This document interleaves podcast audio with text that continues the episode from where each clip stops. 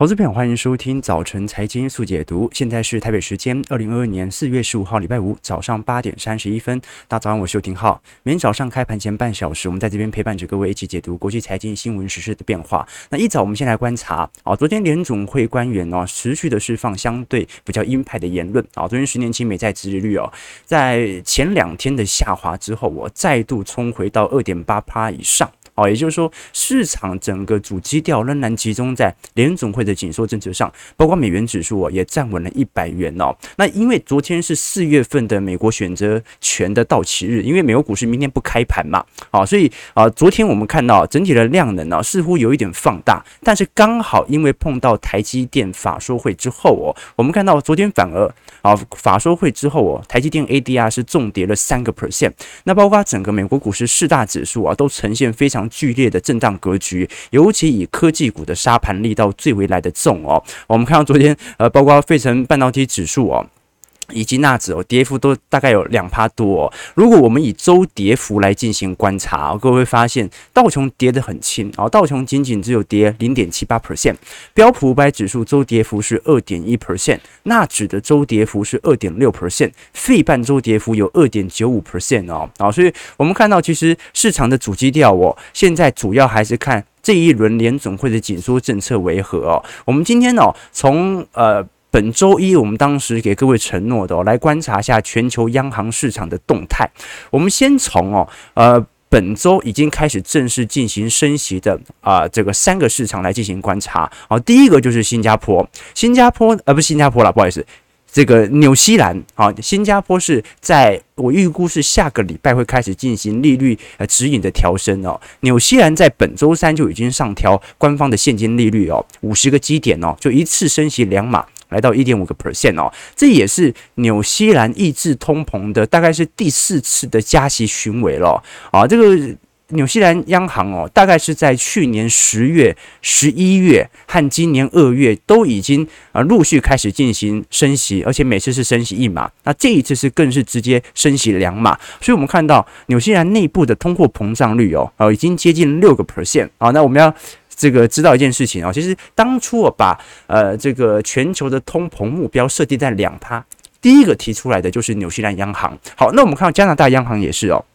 这个加拿大央行啊，在礼拜四啊，昨天晚上的时候宣布，正式将隔夜利率啊上调至一个 percent，也逐步的进入缩表周期啊。那受到这样的一个提振效果，我们看到哦，因为加拿大目前内部的通膨率哦，也来到五点七个 percent，这已经是加拿大央行在今年第二次的加息哦，加息幅度也是创下本世纪以来最高，一次升息两码啊。所以随着经济进入需求过剩的一个情况底下，通膨还是持续高涨，没办法，只好选择一个方式啊，抑制住目前的通膨情形。那当然哦，我们如果是从这个。澳洲或者说从纽西兰国债的一个呃这个债券价格来进行观察，会发现哦，其实过去一两天其实全球国债啊是有所呃殖利率有所下滑的一个趋势，但是在近期内啊又开始有明显飙高。那包括哦韩国央行在昨天也正式宣布了，把七天的回购利率上调二十五个基点，再升息一码哦。那很值得注意的一件事情呢，是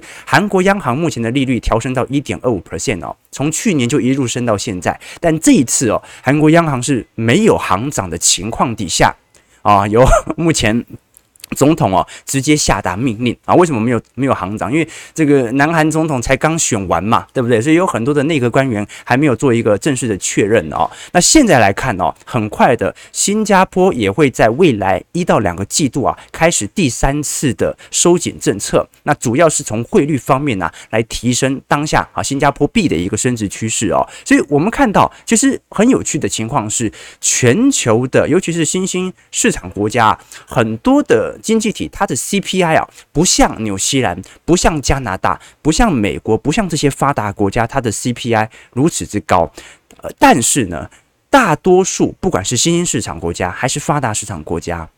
内部的 PPI 生产者物价指数都很高。我们以日本和中国来看哦，这个我们看到日本的 PPI 有九点五个 percent，这个中国的 PPI 有八点三个 percent，就是说日本的企业家跟中国的企业家。他们所面临物价大幅上升的这个力度是非常之明显的，就代代表着他们正在进口的原物料或者半成品，今时物价都很高。但是我们从这个实质 CPI 啊，就消费动能来做观察，你看到日本哦，它应该是全球通膨率算最低的哦，仅仅在第一季只有零点九个 percent，中国呢只有一点五个 percent。啊，你看到像是这个呃，沙乌地阿拉伯一点六 percent，然后台湾三点三 percent。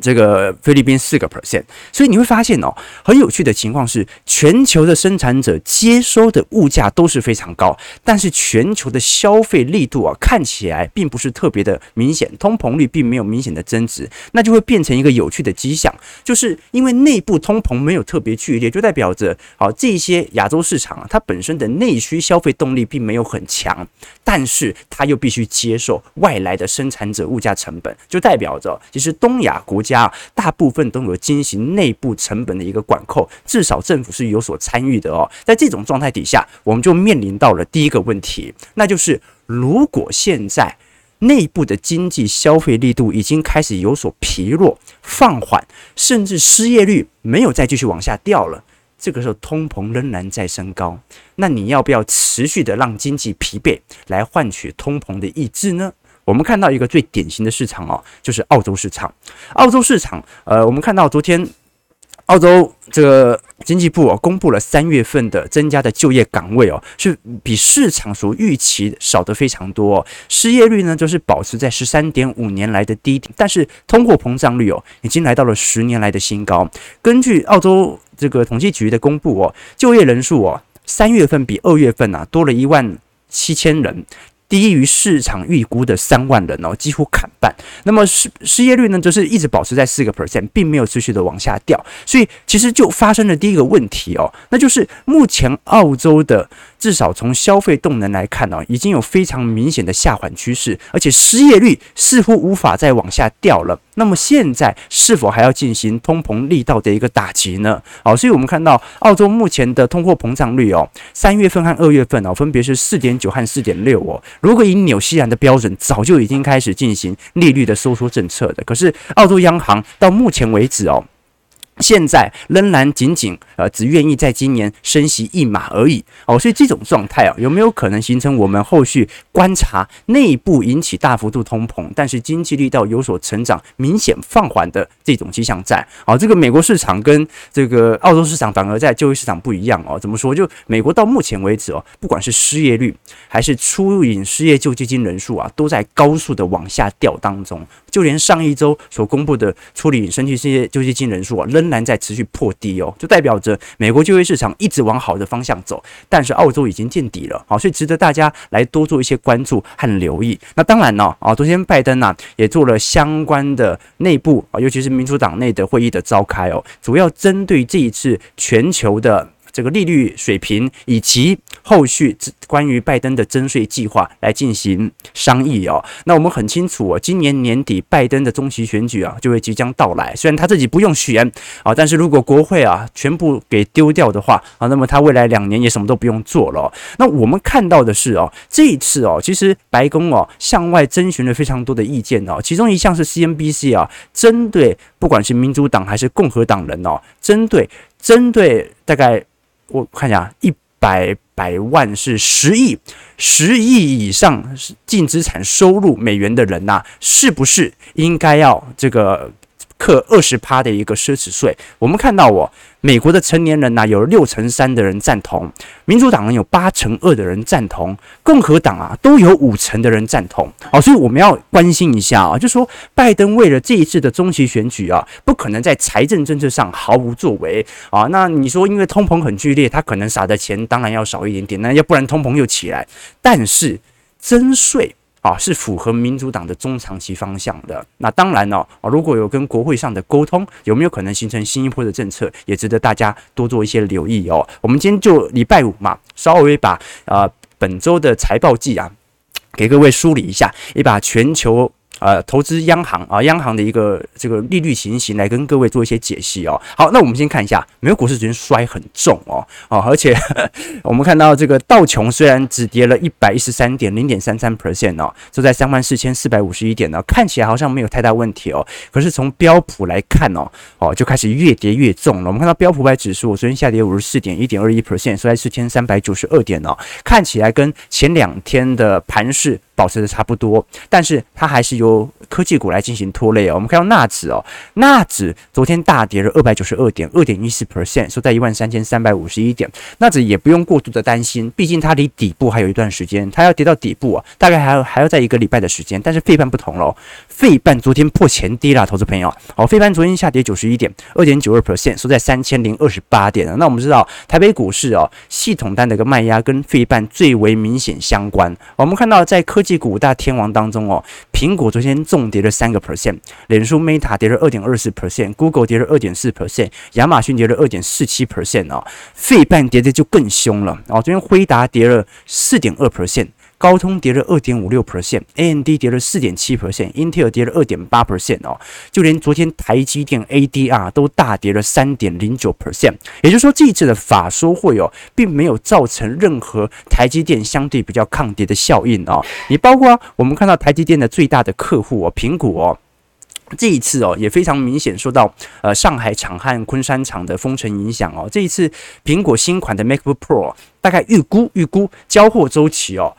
光是到今天四月十五号，因为上海还没解封嘛，光是今天哦，就已经延了三到五周喽。哦，那如果一路延延延延到五月份，上海才解封的话，那么很有可能，不管是 MacBook 还是 iPhone 的 SE 需求啊，都有可能啊，会因为时间的效益开始放缓哦。啊，你价格没跌，大家就不买嘛。那现在来看哦，值得大家多做关注的哦，其实就是呃这两天大家讨论比较多的是马斯克，在昨天。中午的时候啊，其实提出了用五十四点二块美元呐、来收购四百三十亿美元的这个 Twitter 啊，那这这个基本上啊有一点恶意并购的感觉了。那我们看到 Twitter 啊。在昨天哦，会有比较明显的一个买盘效果，但这种敌意并购哦，后续所产生的效应，值得我们再做一个专题来给各位做一些解析。我们今天把整个宏观经济世界的影响来跟各各位做一些分享啦。那我会觉得这样子啦，哦，就是说我们看到其实道琼和费半和纳指哦，到目前的反压力度虽然大。但是没有到极度恐慌的程度啊，这个反弹过多本来就要有拉回，最好打一个类 W 底或者啊底底高的格局。但是费半就不一样，费半真的是破前低，可是我们也不能用单一的形态来判定到底美国股市的市场的情绪为何。所以，我们后续啊，在我们的资产部位当中哦，会持续来跟各位做追踪了。好，就说整个美国股市哦，现在的卖压，大家怕不怕？是不是大家都已经互利了结，都已经散了？OK，而且大家很难过，是不是啊？费半破前低，不要难过，好不好？今天呢，这个也是一个重要的日子啊，值得大家开心啊。什么日子呢？啊，今天是我们小编的生日啊。这个小小编应该已经陪伴我们直播第三个生日了，这个很凑巧啊。那因为每年生日都都在平日，那我们平日都会只要有交易日都会直播嘛，所以每一次生日他都可以。刚好碰到我们直播，好，所以也特别感谢小编长期以来在财经号角我们频道的付出啊。我们有时候抽书啊，或者整理资料啊，做 PPT 啊，很多都是借由小编的财经专长制作而成的啊。所以我决定啊，待会我们直播完，如果没有什么事情的话，小编直接下班。啊啊！除非还有事情做啊，除非 这句话很有用啊。这每次我直播前，我都问小编说：“哎，我们设备应该没有什么问题吧？应该不会麦克风又当掉，然后摄影机又当掉，或者 PPT 板没有排好吧？”啊，但他每次都回我啊，如果没有意外的话啊。应该不会有意外啊，除非有意外啊，就讲这种模棱两可的话啊。这呃这一次这个如果没问题的话，肯定出问题啊。结果这就很常，因为他这样讲就出问题了啊。不过我们在这边要感更感谢，这个很我很常跟投资朋友分享哦啊，不管是我生日还是小编生日的时候，我们都说其实要更感谢的是这个生日者的母亲，要更感谢小编的妈妈啊。我记得我看过小编的妈妈，小编妈妈姓庄嘛，对不对？感谢庄妈妈，为什么要感谢庄妈妈？因为生日又叫做母难日嘛，啊，没有母亲的辛劳，小孩如何成长呢？啊，一个人的成就啊，其实很大程度取决于家庭环境的变化啊。你虽然后天可以在搞出自己的方向啊，但是你可能要花更多的努力啊，所以我之前跟各位分享过，这个浩哥的父母啊，都是报业记者，写报纸的啊。以前父亲呢在老联晚，母亲呢在苹果日报，所以我小时候发誓啊，我说长大千万不要做媒体啊，因为我都听人家嘲讽记者嘛，说什么小时候不读书，长大当记者，我就想说那我绝对不要当记者，对不对？啊，结果我大学呢就决定去念经济系啊，结果到头来啊又回来做财经媒体啊，所以。所以就感觉绕了一大圈啊。那当然了，啊，这个家庭对你的影响很大，呃呃，有正面的啊，也有负面的啊。像呃有参加过我们实体场听友会的投资朋友都知道啊，浩哥不高嘛啊，没事没事啊，没事没事啊，反反正人对于啊这个人的影人的成长啊，父母的影响是很大的，好不好？OK。结论结论啊，做人一定要慎选父母，好不好？啊啊，不不，是感谢父母啊，好啊，不不，我们现在祝小编生日快乐啊，小生日快乐，生日快乐啊！大家大家没什么事可以留个言祝小编生日快乐哦，那真的很辛苦哦啊，这个虽然领的薪水也很多，好，那我们看一下，呃，刚才我们聊到财报季。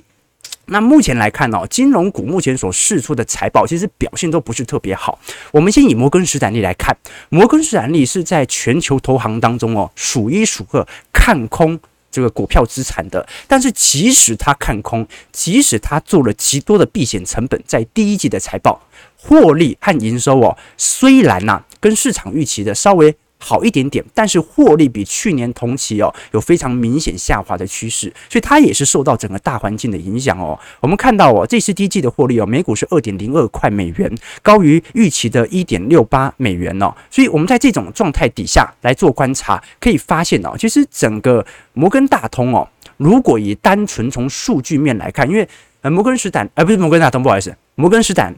对，不是摩根大通，我们刚刚讲是大摩，摩根士丹利。摩根士丹利它的营收哦，主要是由机构的证券、财富管理和投资管理部门三大组成的。那目前哦，包括整个机构证券哦，会有非常明显资本反转的迹象，就因为美国股市的跌幅啦。那财富管理和投资管理还在增长，所以它似乎透露的一件事情哦，就是这股市不好，它有稍微有点亏损，但是哦，股市不好。委托摩根士丹利去进行财富管理、去进行投资的人变多了，要不然他的投资管理的业务的收入就不会增长了哦，所以这是值得观察的第一件事情。再来，我们看一下花旗，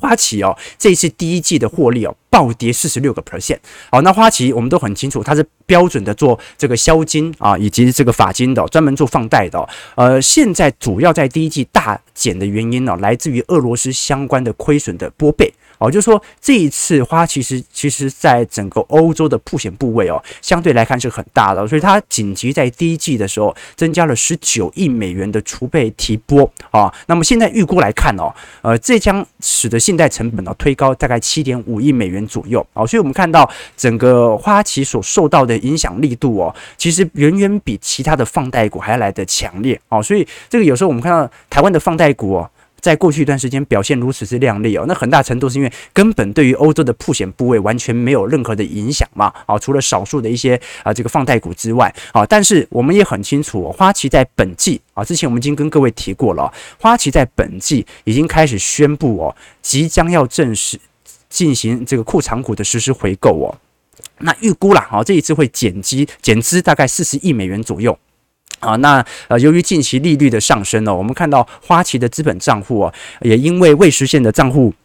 呃证券的损失哦，受到了明显的损害。好，所以花旗是不止受到整个全球股市下调的影响，它的曝险部位的升高啊，都开始受到冲击，所以它也不得不开始采取了库藏股的实施计划啊，这值得大家持续来做些留意哦。那最后一个是富国银行啊，富国银行就是几乎是美国标准的销金的这个。放贷股啦，但是富国银行哦，我们看到在第一季所公布的财报哦，它也是比市场预期还要来得低的。这一次哦，每股是获利八十八块美分，营收获利是一百七十五点九亿美元哦。它似乎暗示着目前整个美国经济市场哦，市场上愿意消费意愿进行信贷的人数开始有明显下滑的趋向。前几天我们有跟各位哦，这个进行回测。会发现，在过去一个季度啊，美国人啊去借信贷和借房贷的这个规模啊，正在大幅度的缩减。那很有可能啊，就是因为利率水平的大幅的上扬，房贷利率会提前比基本基准利率还要提前做反应哦。那其实台湾这个这个以贷养贷的人也很多啊，所以我们要看一下啊，这个呃现在。你看台湾央行都很奇怪啊啊，那些升息都不会提前预告的，也不做市场沟通，它都是直接当天直接升息，对吧？好，所以如果在未来几个季度啊，这个台湾央行持续升息的话，会不会也受到一些影响？我们到时候也来跟各位做一些追踪哦。好，这个是我们现在所看到啊，全球啊。这个金融股啊，针对乌二的破险部位啊，所认列的部分的亏损哦，那另外一个受到影响的市场哦，啊，也许也是部分银行股开始早在去年第三、第四季就开始提升它的破险部位的哦，是目前中概股的问题哦。我们看到在过去一段时间哦。美国呃证券交易委员会哦，再度把十二家的中概股加入即将要摘牌的名单当中哦，这已经是三月以来哦第四批被纳入名单的啊，被即将被剔除的中概股哦，其中包括你像是搜狐啊、大全新能源呐等等啊，好，都是我们过去所看到一些呃中国。这些新创概念股啊，或者比较大型的股票，像百度啊、爱奇艺啊、富途证券，当然大家有用过那个富途牛牛嘛？啊，这个是大陆蛮好用的操盘软体哦。哦，陆续都有可能会有下市的风险啊。所以我们看到哦，其实呃，中国股市哦，虽然港交所所获到的利益很大，因为这些股票被摘牌之后都要回港交所来挂牌嘛。啊，但是。香港股市其实已经跌了很久了，那你包括目前上海的疫情仍然持续在这个爆发当中。我们看到上海在过去一天的确诊病例已经来到二点七万例了，所以如果以总人数来看是持续的创高，但是如果以上海单日新增的增率，它其实是有所下滑的。那预估啦，预估啦，呃，如果如果。我们从过去的数据属实的话，因为它的增长力度哦是有所趋缓，就人数在增加，但是人数增加的速度有所趋缓的情况底下，很有可能在下周我们会看到确诊人数的见底开始往下掉，但是这个下掉下调的时间要多久才会见零，这就很难讲了。如果真的要等到完全。啊，零确诊的话，那一定是五月份以后了。但是，呃，现在市场上在揣测的是，有没有可能当新增的确诊病例啊下滑到一定区间之后啊，上海就可以产生一定程度的微解封，值得大家来多做一些观察了。那当然了，现在主要集中区域还是在浦东，好，所以我们后续再来观察一下，呃，整个上海场和这个昆山部分哦，相关台商所受到的影响哦，啊，你说延个一两周，我勉强还可以。这个 delay 一下啊，但延个一个月哦，那很明显就直接影响到当月月营收了，对吧？好，我们先看一下台股在周三的变化啊。我们看到，其实美国股市周三强弹之后，礼拜四台北股市是互有震荡，最终是下跌五十六点，成交量呢还是偏低啊，两千五百亿，收在一万七千二百四十五点哦。那贵买指数哦，这是小幅的逆势上扬了零点一五点哦，哦零点零七 percent，收在两百零七点，成交值有两百五十。五十七亿，我们看到其实加权跟贵买哦，走势其实表现的差不多哦，所以从内资的力度来看，也没有因为外资的大幅度的压盘而呈现十分亮丽的表现哦。我们看到昨天最为关注的讯息哦，是台积电法说会啊，昨天台积电的法说会哦，不只是首季的毛利率哦，获利再创新高之外啊，第二季的毛利率啊，预估会上调到五十八 percent。不过，不过我们都很清楚，因为台积电的其实整体财报已经很透明了。呃，台积电本来产能就是一个扩产的情况下，那就代表着毛利率的上升啊，其实是跟报价有关，而不在于产能内部的优化，因为它本来就是满载，你知道吗？本来就是满载，所以它的毛利率升高纯粹来自于。后续在去年下半年呐、开始进行成熟制程以及先进制程所产生的报价。那本轮法说会有什么值得关注的呢？啊，第一个是全年的美元营收啊，啊，应该会在成长大概二十四趴到二十九趴。此外呢，大家比较关注的是二纳米跟高效能运算的比例的变化。我们先看第一季的毛利率，啊，这一次第一季毛利率哦是五十五点六趴，啊，第二季预估会来到五十八，单季获利增长两千亿大关啊，达到两千零二十七亿。季增率是二十二趴，年增率四十五趴，每股纯益是七点八二 percent，比市场预期的还要来得好，呃一点啊。那第二季预估啦，整体季增率会再增加个一趴到三趴左右哦。那现在毛利率在第二季应该还会持续的增长，因为整体的报价啊，在当时下订单之后，后续的应收账款会陆续的收到。那至于三纳米的进程呢？我们看到啊，现在因为整个台积电在第一季的销售分析哦，五纳米和七纳米两个销售额的份额加起来就已经占了五成。那我们很清楚啊，今年下半年台积电的三纳米就要量产了哦，所以预估在今年第三季到第四季啊，啊，整个三纳米的因为报价是最高的嘛。加上五纳米，加上七纳米的制程哦，应该可以超过六成左右。好，所以现在很多人会问说，因为半导体在成熟制程的景气反转，预估最快最快在今年下半年到二零二三年就会来袭。那景气反转是否会降价呢？好，那这次魏哲家已经直接回应了，台积电不评论价格，但是台积电不会针对短期的市场的波动来调整价格。好，所以市场大概理解啊，台积电这一次不会降价，主要来自于台积电大部分的营收其实是来自于先进制程，而通常啊，啊，这个台积电在销售相关的制程啊产能的时候啊，会伴随着部分的。成熟制程啊，所以就算成熟制程感觉好像啊开始有点供过于求了，没办法，你为了要我的先进制程，我就逼迫你也要买一些成熟制程啊相关的产能哦。那当然哦，本次法说会有一个另外重要的比例的变化。我们过去看到，其实基本上这个台积电哦，大部分的营收来源是来自于智慧型手机，其实就是由。苹果来供应啦，那过去以来一直是大于高效能运算的，就是我们讲的 HPC 哦。但这一次在第一季法说会当中哦，我们看到高效能运算的营收比例啊，首次超越了智慧型手机。那我们很清楚哦，整个高效能运算哦，本来在二零二一年的第四季啊，呃，智慧型手机啊有四十四趴。高效能才三十七个 percent 而已哦，所以也就是说，市场预估啊，你包括辉达、包括 AMD、包括高通哦等等哦，在未来整体占台积电营收的比例就会开始高幅度的一个扩增。好，这个是市场上哦比较理解到的一件事情。也就是说，未来整个台积电的营收开始有结构面的变化。我们看到，其实在过去台积电的营收当中哦，这个二零二零年呐有一个浅蓝色的柱状体哦，在二一年以后就再也没有。出现了，那个是谁？那个是华为啊。那后来华为被这个台积电剔除客户名单之后啊，它的订单都跑到哪里去了？全部跑到联发科了，哈，对不对？哦，因为现在联发科是主攻大陆手机晶片市场嘛，所以我们现在预估的是哦，联发科和苹果未来有可能呢，在比例上可能不会再持续增加，而明显增加的可能是集中在辉达、AMD、高通以及我们看到的红色柱状体 Intel 身上。哦，你刚刚看到啊，我们预估在二零二二年到二零二三年哦，Intel 对于台积电的营收的贡献比例将要大幅度的扩大啊，所以现在台积电跟 Intel 其实是亦敌亦友啦。啊，就是说我们看到虽然。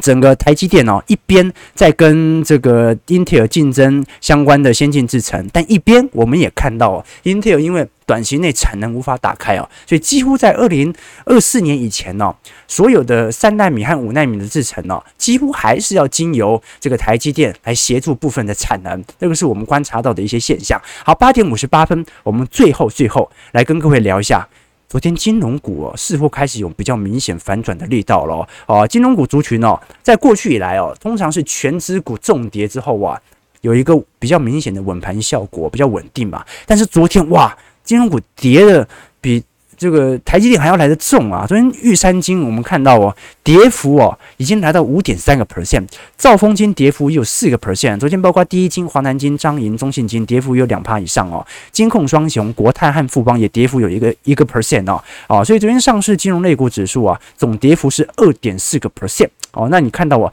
突然来一个长黑哦，但是连月均线都还没有打到哦，但是很有可能哦，这一条这么重的长黑是属于。部分的机构投资人呐、啊，进行正式的获利了结。那其实我们早在这一轮的上涨中断的时候，就有跟各位提醒过了。啊，目前金融股的涨势其实太过凶猛哦，应不应该要进行太多考虑投入的计划啊？因为涨势太高了，你殖利率有瞬间被压到四趴以下。好，这种股票的话，其实某种程度它的基期就是比较高一点点的。那我们看一下兆丰金哦，呃，昨天所公布的法说会，我们最为关注的兆丰金今年所发放的现金股利。会有多少？我们先讲结论啊，因为兆丰金大部分的营收来源都是来自于兆丰银，以至于兆丰票啊、兆丰证券、兆丰产险和其他子公司啊，其实占的比例都还不到两成。好，所以我们主要就是看它放贷的一个实体的增长规模。那我们看到主要获利的指标 ROE 呀，还保持在七个 percent 左右啊，算是一个正常的扩张格局啦。那因为从放贷比例来看呢，目前兆丰金主要放贷的对象仍然是属于呃企金啊，大型企业。啊，大概在这个这个增长率大概七点六个 percent，然后中小企业增长率八点六 percent，房贷增长十六点四个 percent，但预估啦，啊，这个赵国金预估今年的房贷增长率应该会有所下滑，主要来自于全球利率水平的提高，那加上哦，政府对于房市的维稳措施。所以，我们后续再来看一下迄今所增长的影响。那直接讲兆丰金这一次预估啦，在今年如果以八成配方率的估算来看的话，啊，今年呢，因为兆丰金去年每股盈余是一点八九块，啊，那过去兆丰金配得很优渥嘛，啊，那不像其他私营的金融股哦，只配六成，它是配到八成，所以一点八九块，呃。八十趴的话，大概一点五块左右啊，所以你对照现在的股价，其实不高哦，殖利率大概三趴而已，殖利率三趴而已，就知道它股价涨多少了啊，所以各位要理解一下啊，这个金融股在过去一段时间呢，有比较明显涨多的一个呃压力在哦，现在开始做一个适度的回档。至于什么时候它是来到一个相对便宜的价位，我们当然可以从单纯的股价净值比或者本益比和流图来做判断。那另外一个很好的指标就是，你看它什么时候殖利率回到四趴五趴，再来做决定嘛。如果殖利率不小心飙高，飙到五趴六趴。啊，那因为去年获利早就确定了嘛，它纯粹就来自于股价的快速修正，所以值得大家持续关注金融股啊。如果是纯股族，后续的一个展望了哦。我们看台北股市昨天受到加权指数呃这个费半的卖压，下跌一百六十六点，收在一七零七八，哦，再度挖压回了一万七千点，呃，成交量呢今天预估也是不大，两千两百亿左右而已哦。好，我们看一下投资朋友的几个想法啊，大家都祝小编生日快乐，是不是？OK。啊，好，感谢各位今天的参与啦，我们就下礼拜一早上八点半，早晨财经速解读，持续为各位解读国际财经新闻时事的变化，我们就礼拜一再相见啦，祝各位投资朋友看盘顺利，操盘愉快。